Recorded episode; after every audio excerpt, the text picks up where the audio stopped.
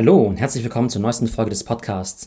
Heute mache ich mit meiner Schwester Tumai ein Weekly Recap der wichtigsten Themen der Woche. Wir sprechen über Discord, über Bitcoins neues Alltime High und die Tatsache, dass Facebook sich jetzt zu einer Metaverse Company umbenennen möchte. Wenn ihr also die Woche ein paar Folgen verpasst habt, dann ist das für euch die perfekte Zusammenfassung. Aber auch wenn ihr die Folgen schon gehört habt, gibt es nochmal einige Aspekte, wo wir noch ein bisschen tiefer reinbohren. Viel Spaß damit.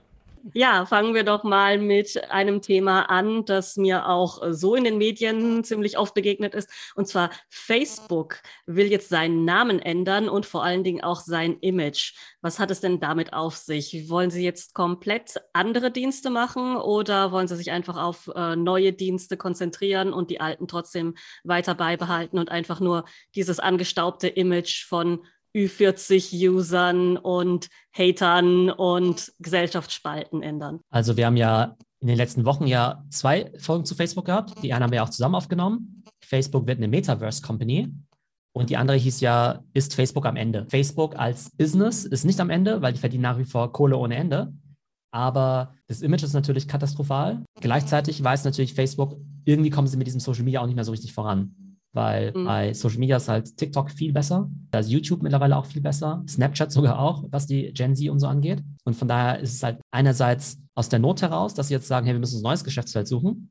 Und auf der anderen Seite ist es jetzt unabhängig von Facebooks aktuellen Problemen ja auch ganz klar, dass Metaverse einfach ein, ein riesiges Thema wird, wie wir ja auch schon öfter angesprochen haben. Und ich glaube, sogar wenn es Facebook jetzt blendend gehen würde, wäre es wahrscheinlich der richtige Move, noch stärker in Richtung Metaverse zu gehen. Und die sagen jetzt halt, ja, wir werden eine Metaverse Company und die Motive sind halt ne, zweigeteilt. Einerseits so ein bisschen defensiv, wir wollen dieses schlechte Image wegkriegen und auf der anderen Seite eben offensiv, ähm, das ist die Zukunft von unserer Company. Ich bin da auch echt gespannt, was dieser neue Name sein wird, wie sich das dann eben auch bei den Usern festsetzen wird, ob das dann halt immer sowas ist wie formerly known as Facebook oder ob dieses wirklich schaffen, sich dann wirklich ganz neu zu etablieren. Ist schon irgendetwas rausgesickert, in welche Richtung es gehen soll, namensmäßig? Also man, man denkt ja schon, dass es vielleicht so in Richtung Metaverse gehen kann. Es gibt ja auch die Domain meta.com und Meta.com gehört offenbar schon mal Facebook, ja. Das mhm. hat man jetzt schon mal rausgefunden. Und das ist sicherlich einer der Kandidaten. Und ich glaube, das wird so in den nächsten, wahrscheinlich so ein, zwei Wochen angekündigt. Die haben ja auch nächste Woche ihre Quartalszahlen, die sie verkünden. Das wäre natürlich auch ein guter Zeitpunkt, um eben auch sowas bekannt zu geben. Facebook hatte ja schon immer ein schlechtes Image, aber in den letzten Wochen war es halt noch mal katastrophaler, weil es ja diesen Whistleblower gab, also quasi diese ehemalige Mitarbeiterin, die dann auch darüber erzählt hat, was da alles schief läuft. Und dann gibt es ja auch die internen Studien von Facebook, beziehungsweise von Instagram, wo sie eben auch sehen, wie schlecht zum Beispiel Instagram-Nutzung auch gerade für junge weibliche Teenager ist. Das ist erstmal eine gute Sache, dass sie diesen Research machen. Ne? Die müssen ja quasi rausfinden, was ihr Produkt bewirkt, aber die machen halt nicht so wirklich viel dagegen. Ja, im Gegenteil. Ich habe sogar gelesen, dass interne Papiere dann eben wirklich ganz gezielt negative Emotionen befeuern oder das in internen Papieren steht. Und natürlich ist jetzt Hating einfach eine Emotion, die sich relativ leicht anfeuern lässt. Und deswegen macht man das einfach. Also da steckt einfach keine Ethik oder irgendwelche moralischen Bedenken dahinter. Das Witzige ist ja, dass natürlich Engagement und Verweildauer halt super wichtig ist, weil je länger die Leute auf der Plattform sind, desto mehr Werbung kannst du verkaufen. Ist ja irgendwie logisch. Klar, dann haben die halt irgendwie rausgefunden, das bringt offenbar viele Klicks, wenn du den Leuten viel Angst machst. Und das Interessante ist halt, TikTok hält die Leute noch viel länger bei der Stange, indem sie einfach guten Content zeigen. Und das heißt, das widerlegt sozusagen diese These, dass man sozusagen nur mit Angst quasi die Leute ähm, engaged bekommt, sondern das kannst du auch einfach mit netten Sachen eben machen. Und Facebook hat jetzt quasi das doppelte Problem. Die haben halt diesen ganzen mistigen Content auf der Plattform, der die ganze Plattform irgendwie verschmutzt und es bringt ihnen noch nicht mal was mittlerweile für ihr Business, weil TikTok das viel besser macht. Und spannend wird eben auch sein zu sehen, Google hat sich ja damals auch umbenannt in Alphabet. Aber Alphabet ist ja einfach nur dieser Mutterkonzern. Also niemand benutzt ja Alphabet jetzt, um jetzt Google zu sagen, sagen ja trotzdem alle Google. Aber ich glaube, dass Facebook jetzt nicht einfach nur eine Holding irgendwie umbenennen wird, sondern die wollen halt eine richtig neue Brand machen, die sozusagen auch äh, ja, von den Konsumenten so verstanden wird. Ich glaube, der Facebook-Zug an sich für Facebook selbst ist abgefahren. Und jetzt haben sie halt ein paar Companies, mit denen sie richtig viel Kohle verdienen. Facebook, Instagram, Messenger, WhatsApp und so weiter.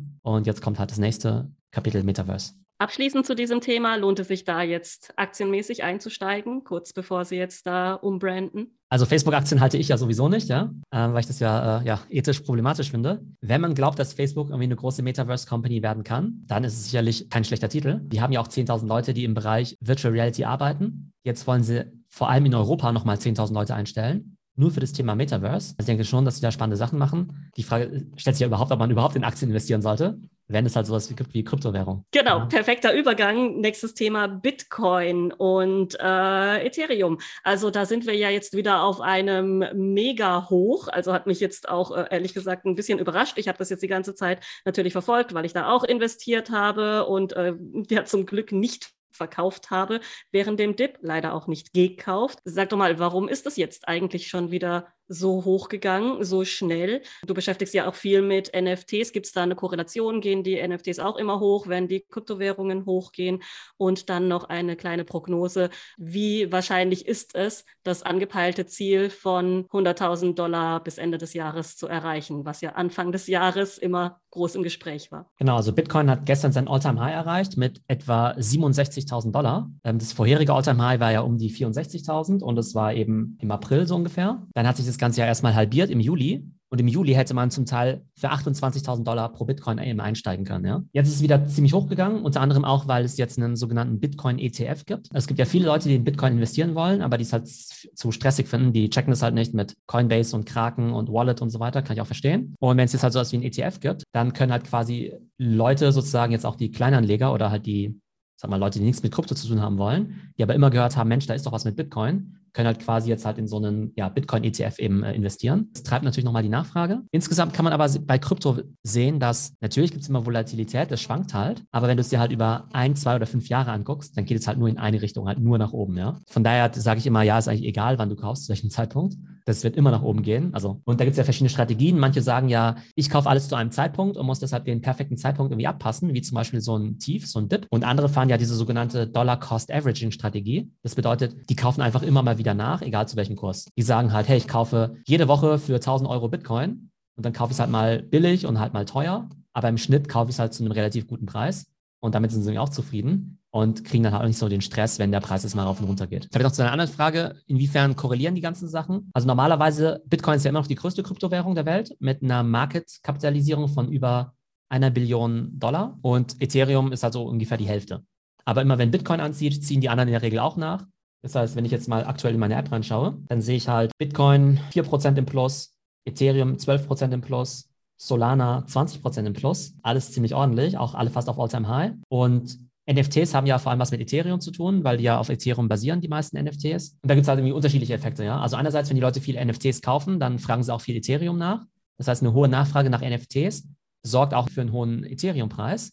Aber umgekehrt kann es manchmal passieren, dass wenn Ethereum zu stark ansteigt, dass dann die NFT-Preise ein bisschen zurückgehen, weil dann viele Leute sagen, ja, Moment mal, so mein Ethereum ist jetzt so viel wert, da muss ich mich mal auscashen. Ja, dann sagen sie halt, ja, Moment mal, ich kann jetzt hier so einen Affen halten für 50 ETH und wenn der Affe halt bei 50 ETH halt irgendwie nur, keine Ahnung, nur 100.000 Dollar wert ist, ja, dann sagst du halt, ja, okay, behalte ich noch. Wenn er auf einmal plötzlich 200.000 Dollar wert ist, weil der Kurs auf 4.000 ist, dann sagst du vielleicht doch, okay, gut, jetzt muss ich ja doch mal auscashen. Und deshalb verkaufen die Leute dann eher. Im Augenblick gehen die NFT-Preise gerade eher runter, was jetzt aber nicht daran liegt, dass jetzt irgendwie NFT wieder vorbei ist oder so, sondern hat zum Teil auch was mit dem hohen Ethereum-Kurs zu tun. Aber ich glaube, das wird sich bald schon wieder einstellen. Ja, Thema Auscashen, das ist so eine Frage, die ich mir auch bei dem, beim Investieren in Bitcoin und Co. auch immer gestellt habe. Also wenn es gerade so hoch geht und das ganz gut aussieht, dass es dann vielleicht doch die 100.000 Dollar Marke knackt, dann denke ich mir, hm, vielleicht sollte ich jetzt nochmal nachkaufen. Was sagst du denn dazu? Also sollte man in einer Aufwärtsbewegung wie jetzt nachkaufen, weil man denkt, okay, gut, das motiviert Leute, da wieder Vertrauen reinzuhaben, nachzukaufen und man kann eben damit rechnen,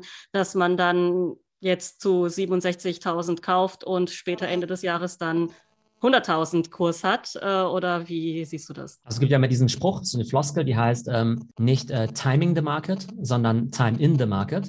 Das heißt, du weißt in der Regel halt nicht, wann es jetzt rauf und runter geht, ja. Und du sollst eigentlich vor allem halt lange drin sein. Also ein Stück weit ist egal. Also klar, wenn wir alle gern den optimalen Zeitpunkt irgendwie finden. Und natürlich wäre es super gewesen, diesen Dip zu kaufen. Aber ich bin halt meistens so, dass ich dann halt meistens, äh, ja, teilweise auch echt immer zu irgendwelchen Höchstkursen kaufe. Was aber für mich kein Problem ist, weil es halt trotzdem immer weiter nach oben geht, ja. So ziemlich genau vor einem Jahr habe ich einen Post über Bitcoin gemacht, als es halt auf 19.000 hochgegangen ist. Habe ich geschrieben, die Rückkehr des Bitcoin und warum es noch lange nicht am Ende ist. Ne? Und habe ich halt damals schon über Szenarien gesprochen von Bitcoin 100.000 oder 500.000 sogar. Die habe ich jetzt nicht erfunden, ja, äh, sondern es gibt ja immer so diese Annäherung, dass du sagst, naja, wenn Bitcoin irgendwann wirklich so das digitale Gold ist, dann muss halt auch ungefähr so viel wert sein wie Gold. wenn du jetzt sagst, alles Bitcoin auf der Welt wäre so viel wert wie alles Gold auf der Welt, dann wäre das eben bei 21 Millionen Bitcoin halt ungefähr 500.000 Dollar pro Bitcoin. Ne? Und das Ding ist halt, es dauert halt noch ein paar Jahre, aber es ist halt relativ sicher, dass es halt irgendwie über 100.000 gehen wird. Das sage ich aber auch allen, das kennst du ja auch in unseren äh, Familienchats. Ich sage ja die ganze Zeit den Leuten, die sollen Auf investieren. Bitcoin, ja. Ja, das sage ich denen die ganze Zeit. Glaubst du, dass irgendjemand was machen würde? Ja, ich habe gekauft. Ja, du hast also. gekauft, ja. Du hast ja gekauft. Du bist ja wahrscheinlich ganz gut damit gefahren bislang, oder? Ja, auf jeden Fall. Also es war ein bisschen nervenaufreibend Anfang des Jahres, also so zwischen Januar und März oder April, war es ziemlich aufregend. Aber dann habe ich irgendwann beschlossen, ich mache da einfach gar nichts mehr. Ich gucke da auch nicht mehrmals täglich jetzt mehr in meinen Account und gucke, was mein Depot macht, sondern ich kaufe dann einfach was, wenn du es sagst und dann lasse ich es einfach mal liegen und gucke, was damit passiert. Und damit bin ich jetzt eigentlich echt ganz gut gefahren. Also es ging jetzt relativ schnell für mein Gefühl wieder hoch. Und ja, also was ich auch für mich mitnehme, ist den nächsten Dip dann kaufen. Also zum Beispiel auch Solana, ne, ist jetzt wieder bei 190 Dollar, also auch fast wieder All-Time High plus 21 Prozent. Und ne, wie immer ist ja alles kein Investment-Advice. Ja, auch nicht so, dass ich jetzt so me mega schlau bin irgendwie. Ich schaue mir halt diesen Markt an und für mich ist halt relativ offensichtlich, dass es halt irgendwie alles wachsende Märkte sind. Jetzt zu sagen, dass irgendwie Bitcoin auf äh, 100.000 geht oder auf Ethereum auf 10.000 oder sowas, ja, ist halt ungefähr so clever und gewagt, wie jetzt vor ein paar Jahren zu sagen, dass irgendwie Apple oder Google Amazon kaufen, ja. Irgendwie eine coole Firma ist oder sowas. Also so richtig clever muss man dafür jetzt nicht sein. Aber trotzdem sage ich es halt so vielen Leuten die ganze Zeit, ja, also, ne, wie gesagt, kein Investment-Advice an die Podcast-Zuhörer, aber meinen Freunden und Family sage ich natürlich schon. Also denen gebe ich schon Investment-Advice und natürlich macht niemand mit. Ja? Das ist natürlich so ein bisschen mhm. frustrierend. Nehmen wir mal an, du hast jetzt irgendwie so einen Job, wo du, sag mal, 50.000 Euro verdienst. Dann musst du ja schon ein bisschen was dafür tun, damit du 55.000 verdienst. Ja? Dann musst du ja irgendwie vielleicht zwei Jahre dich irgendwie bewähren und dann eine Gehaltserhöhung und ein unangenehmes Gespräch mit dem Chef oder verhandeln oder sonst was, ja, um halt von 50 auf diese 55 zu kommen. Ja? Dann hättest du auch einfach mal ein paar von deinen Ersparnissen einfach mal in Bitcoin legen können, ja, das offensichtlichste auf der Welt, dann hättest du das Ganze irgendwie gespart. Ne? Also nicht, dass sozusagen man Geld jetzt irgendwie herbeizaubern könnte oder sowas, ja, und ich muss da auch noch dran arbeiten, das irgendwie alles besser zu machen. Aber diese Investitionschancen die sind so offensichtlich, ja, und so viele nehmen die nicht wahr, weil sie dem Ganzen nicht über den Weg trauen, weil sie zu faul sind, weil sie sich keine Bitcoin-Wallet eröffnen wollen oder Ethereum kaufen wollen oder so. Also für mich total unverständlich. Und anstatt dass sich Leute einfach mal eine halbe Stunde mal damit auseinandersetzen, buckeln sie halt jahrelang halt irgendwie an dieser rum, damit sie diese Beförderung kriegen. Also macht für mich überhaupt keinen Sinn. Also weiter das Thema Bitcoin auf jeden Fall im Auge behalten. Ich meine, das ist ja auch ein Dauerbrenner, werden wir auch, denke ich, noch öfter darüber sprechen. Nächstes Investment, was du ja regelmäßig machst, sind ja MacBooks. Jetzt steht ja wieder das neue MacBook an. Mir musst du einfach mal erklären, warum jetzt ein neues MacBook her muss und was das jetzt alles Tolles kann. Also das letzte MacBook, das ist ja auch schon eine Weile her bei mir, nämlich im Januar. Uralt ja sozusagen dieses M1 MacBook Pro gekauft und Apple hat ja jetzt so seit zwei Jahren so diese, ne, diese Transition, dass sie ja diese ganzen Intel-Chips rausschmeißen und ihre eigenen Chips einbauen und die sind halt viel besser, schneller und so weiter. Also ist auch tatsächlich so, äh, viel energieeffizienter. Gerade die neuen MacBook Pros die haben halt eine krasse Performance und eine krasse Akkulaufzeit, also zum Teil 20 Stunden. Ich habe mir da jetzt einen gekauft, was eigentlich total Overkill ist für mich, ja. Ich mache ja keine 3D-Animationen oder sowas, ja. Und ich ja, oder sowas. programmiere ja. jetzt auch keine Computerspiele oder sowas und rendere jetzt keine 3D-Grafiken. Aber mein Ding ist ja immer, dass ich ja einfach so gut und so professionell wie möglich arbeiten möchte. Ja? Zeit ist einfach Geld. Ich möchte einfach mega effizient sein. Und ich mache jetzt zwar keine mega aufwendigen Sachen, aber ich mache ja schon sowas wie Workshops ne, für Kunden oder ich mache irgendwelche Keynotes oder so. Und wenn dann da halt irgendwie, keine Ahnung, vielleicht auch zum Teil ein paar tausend Leute da irgendwie zuhören, dann möchte ich einfach nicht, dass mein Computer da verreckt. Deshalb versuche ich natürlich alles in die beste Internetleitung zu investieren und in den besten Computer, in den schnellsten Prozessor, in den meisten Arbeitsspeicher, weil ich ja auch mal so viele Apps offen habe und irgendwie tausend offene Tabs in OpenSea oder sowas, um mir irgendwelche Affen anzuschauen. Und dann einfach eine hohe Performance haben. Und von daher macht es mir immer Spaß, neue Technologie irgendwie auch zu kaufen. Die alten Dinger kannst du auch wieder verkaufen oder halt in der Familie irgendwie verschenken oder sowas, ja. Deshalb lohnt sich für mich das Investment immer. Und selbst wenn das Upgrade jedes Jahr nur 10% wären, würde ich es machen. Und dieses Jahr ist es Upgrade wahrscheinlich jetzt also echt signifikant. Hm, ja, und auf, äh, abgesehen davon bist du ja auch einfach ein Fanboy und kaufst einfach aus Überzeugung Apple-Produkte. Also ich habe ja auch einige Apple-Produkte von dir und ich bin damit auch super zufrieden. Also diese Laptops, die fangen ja bei 2000 an und gehen ja bis 7000. Und dann hat irgendjemand einfach mal das Ganze in ETH ausgezeichnet. Ja, ja ich habe es gesehen. Dann ist es ja so eine winzige Zahl und das soll vielleicht die, die Hemmschwelle niedrig halten, aber äh, na gut. Aber es ist aber echt so, weil du kaufst ja die ganze Zeit auf OpenSea halt irgendwie irgendwelche Koalas oder Wildschweine oder sowas, ja. Weil du mhm. denkst, ach komm, hier, 0,3 ETH oder sowas, ja. Und also, ja, 0,3 ETH, hallo, 1400 Dollar, ja. Das ist ein komisches Wildschwein, wo du vielleicht irgendwie 10 Sekunden Research gemacht hast, ja. Genau, und dann kaufe ich dann natürlich lieber so ein MacBook dafür. Das Witzige war aber auch, ich habe dann ja auch auf LinkedIn so gepostet, ja, so 7000 Euro MacBooks, so ein bisschen so Clickbait und so. Mhm. Und dann kamen sofort alle irgendwie die Kommentare rein, haben es alle verteidigt. Ja, Apple ist so cool, natürlich ist es irgendwie so viel Geld wert und das ist ja eine super Performance und es hält ja irgendwie auch Jahre und so. Das heißt, irgendwie die äh, Apple-Fanboys und Fangirls, die sind so gut vertreten, ja, dass äh, die immer den Case dafür machen können, dass das Laptop 7000 Euro kostet, dass der Mac Pro 50.000 Euro kostet und so weiter. Das ist ja schon mal eine ganz gute Sache, wenn du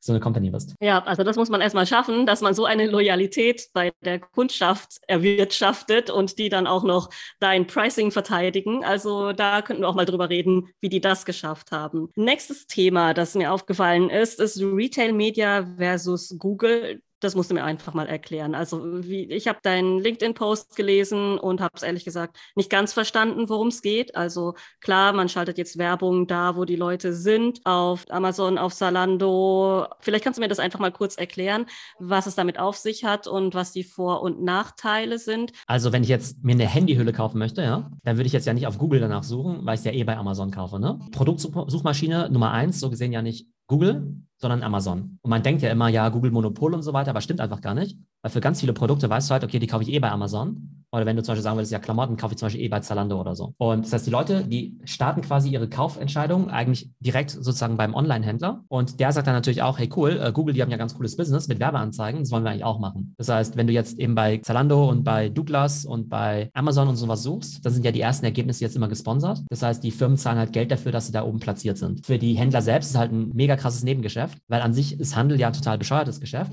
Wenn du der Zalando bist, dann musst du irgendwelche Schuhe einkaufen. Wenn die niemand mag, dann musst du sie reduzieren oder du verschickst die und dann zahlst du Versand dafür und dann gibt es die Retoure. Und am Ende bleibt da überhaupt kein Geld hängen. Ja? Dann hast du Schuhe für 100 Euro verkauft und am Ende hast du vielleicht irgendwie 5 Euro damit verdient. Dieses Werbegeschäft ist aber quasi, hat quasi eine Marge von 80 Prozent oder so. Ah, okay. Also, also Handel ist ziemlich mühsam mit dieser ganzen Materialschlacht und Logistik und so weiter.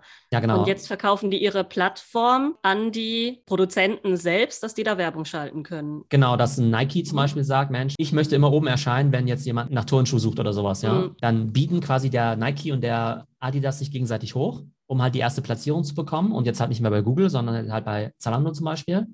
Oder wenn du jetzt halt sagst, ähm, ich verkaufe irgendwelche Handyhüllen und Leute suchen halt irgendwie jetzt bei Amazon nach iPhone 13 Handyhülle, dann willst du eben auch oben platziert sein, weil du halt sagst, hey, ich zahle jetzt irgendwie, keine Ahnung, 50 Cent dafür pro Klick, dafür, dass jetzt jemand meine 20 Euro Handyhülle kauft, als Beispiel. Genau. Und für die Händler ist einfach ein mega Business und es geht halt so weit, dass jetzt mittlerweile jeder Händler das nach und nach einführt. Also auch bei Douglas und so, wenn du jetzt mal aufmerksam mal bei so Online-Händlern einfach mal suchst, dann siehst du halt, dass sie auch diese bezahlten Platzierungen haben. In Amerika und auch in China, da gibt es ja zum Beispiel Händler, die quasi mit dem Handel an sich gar kein Geld verdienen wollen. Die sagen, wir machen alles so billig wie möglich. Also damit wir gerade so plus minus null sind. Die Kunden halt immer wissen, okay, weil da suchen wir jetzt nach unseren Produkten. Und je mehr Kunden eben suchen, desto mehr Werbung kannst du verkaufen.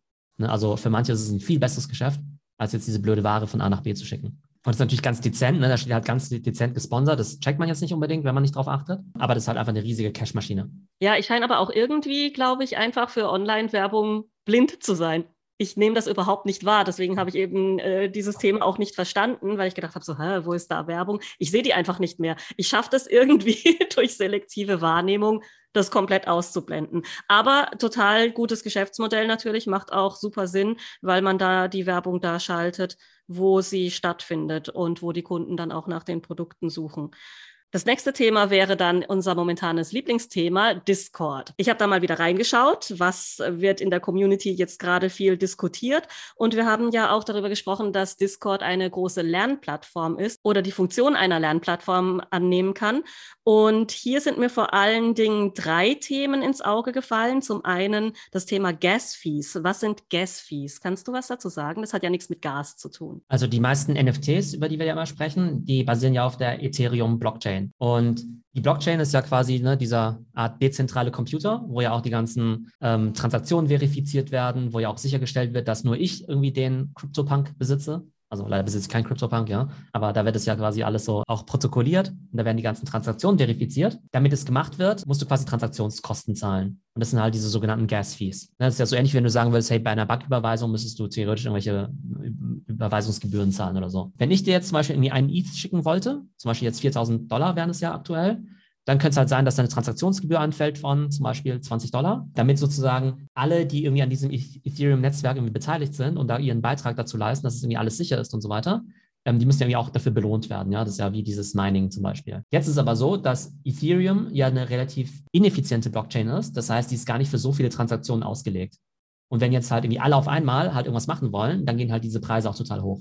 dann könnte es halt sein, dass die Transaktionsgebühr, diese Gas-Fees, eben nicht nur 20 Dollar sind, sondern zum Beispiel 100 Dollar oder sogar 500 Dollar manchmal. Okay, also das schwankt, das ist keine feste Gebühr, sondern das hat was damit zu tun, wie die, nehmen wir mal das Bild von Leitungen, wie die Leitung gerade frequentiert wird oder wie genau, setzt ja. sich das dann zusammen? Hm? Genau, ja. Also ich glaube, Ethereum-Blockchain, ich weiß gar nicht mehr, wie viele Transaktionen pro Sekunde es sind, sollte ich eigentlich wissen, aber ich glaube, das sind irgendwie, keine Ahnung, irgendwie, irgendwie 10 oder unter 100 auf jeden Fall, ne? Also ne, so in der Größenordnung, was natürlich nicht besonders viel ist, wenn irgendwann jeder auf der Welt irgendwie NFTs. Okay, also für äh, Micropayment überhaupt nicht geeignet quasi. Ne, genau, gar nicht geeignet, rein von der Kapazität her, aber auch nicht von den Kosten, weil das ist ja irgendwie mhm. eine Sache, ob ich jetzt sage, hey, ich kaufe jetzt einen CryptoPunk für eine Million Dollar. Oder ich kaufe ein Brötchen halt, für 45 Cent. Ja, genau, dann wäre es halt irgendwie blöd, wenn dann halt die Transaktionskosten halt irgendwie 500 Dollar wären, ja? Mm, ja. Und das sieht man jetzt auch bei den NFTs, weil viele NFTs, die kosten ja auch nur 50 Dollar, was ja total cool ist, aber wenn dann die Transaktionskosten 200 Dollar sind, ist natürlich irgendwie bescheuert. Ja. Und da gibt es jetzt verschiedene Ansätze dazu.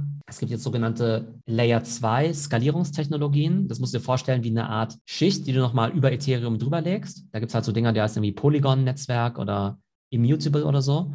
Und die haben einfach ein bisschen anderes Verfahren, um diese ganzen Transaktionen zu validieren. Die nehmen quasi halt sozusagen den Traffic von der Hauptblockchain runter und machen es quasi auf so eine Art Sidechain. Und dadurch wird es halt alles schneller und effizienter und auch billiger. Aber es gibt auch Konkurrenz-Blockchains, wie zum Beispiel Solana. Die können halt irgendwie 50.000 Transaktionen pro Sekunde machen, sind halt viel effizienter. Und deshalb gibt es jetzt halt auch viele NFT-Projekte, die jetzt gerade auf Solana launchen. Gerade wenn die NFTs ein bisschen günstiger sind, weil sie halt sagen, nee, auf Ethereum macht es gar keinen Sinn mit diesen hohen Kosten. Ähm, und das ist halt das Interessante daran, dass Ethereum selbst sich halt verbessern muss, um da zukunftsfähig zu sein, was sie auch sicherlich machen werden. Und gleichzeitig öffnet es natürlich die Chance für andere Blockchains, da reinzukommen und zu sagen, hey, wir haben eine andere Technologie und sind da einfach ein bisschen äh, effizienter. Ja, mal eine andere Frage. Das kam mir jetzt gerade. Ein NFT, das auf der Ethereum-Blockchain liegt, das bleibt für immer und ewig auf der Ethereum-Blockchain. Das kann nicht auf eine andere Blockchain umziehen, oder? Genau, es kann nicht auf eine andere Blockchain umziehen. Das heißt, du musst dich auch, wenn du so ein NFT machst, am Anfang dafür entscheiden, ähm, auf welcher Blockchain will ich es denn haben. Ja? Und dann könntest du halt strategisch sagen, hey, ich will ja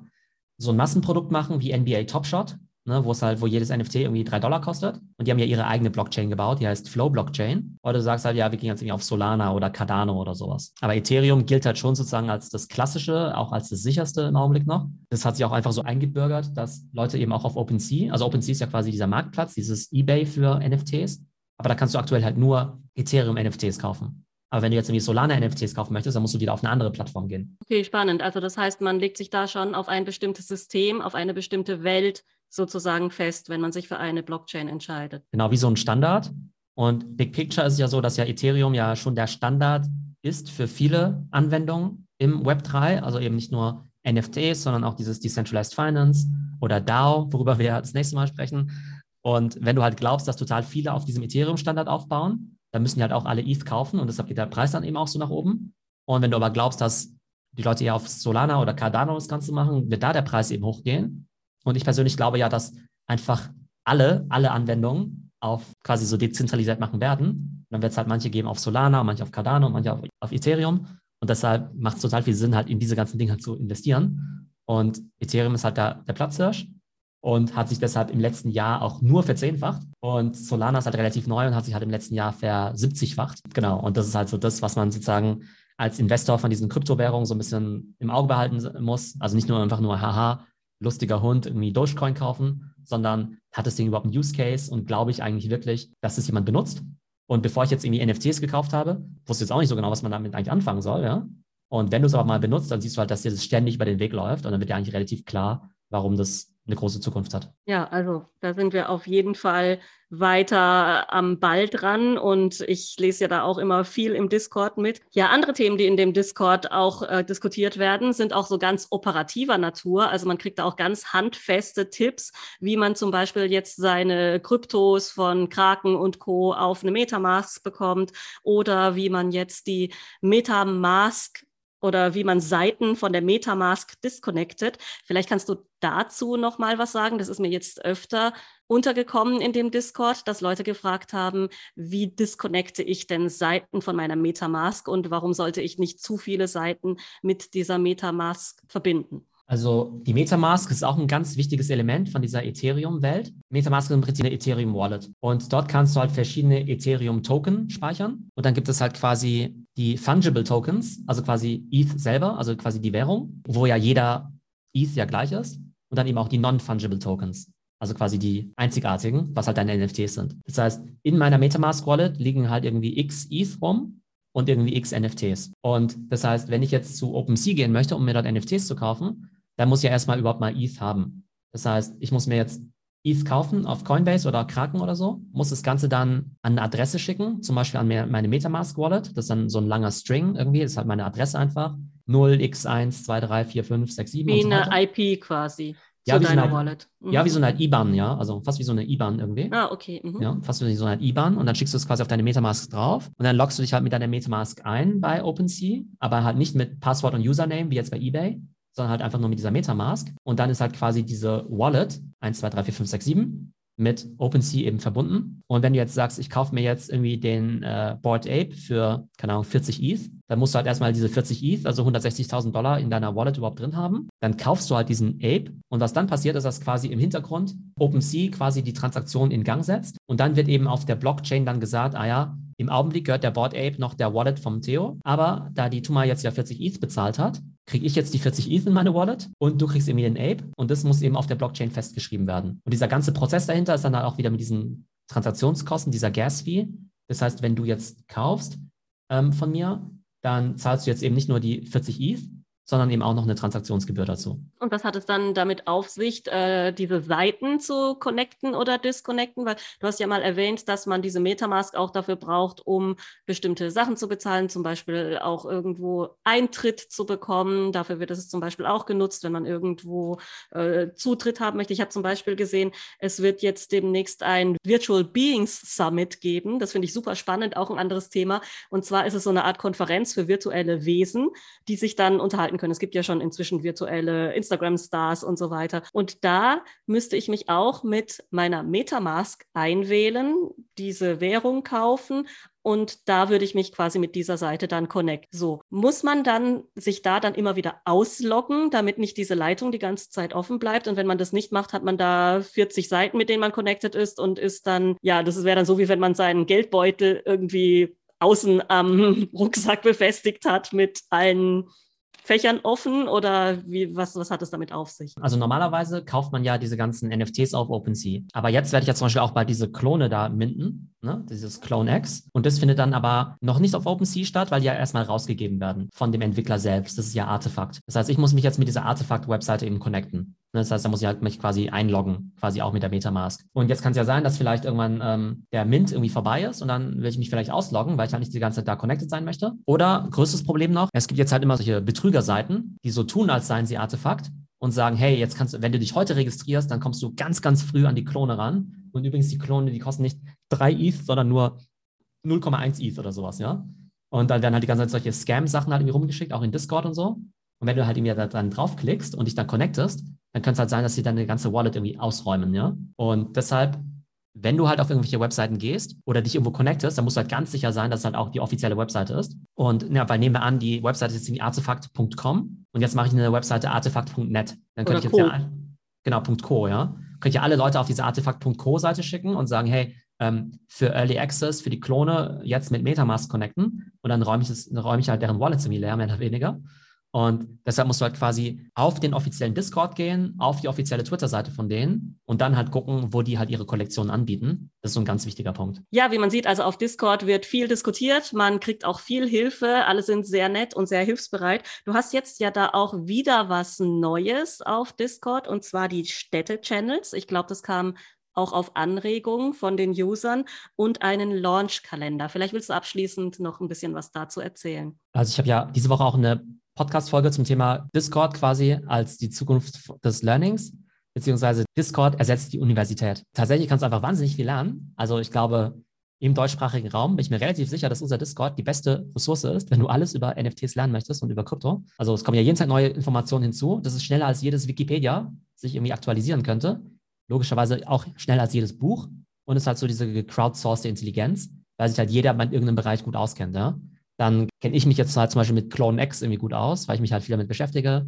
Andere kennen, kennen sich halt voll gut mit CryptoPunks aus, weil sie einen haben. Andere kennen sich mit Board Apes oder Lazy Lions aus. Andere sind irgendwie Rechtsanwälte, Steuerberater, IT, Sicherheits-, äh, Security, Consultants und so.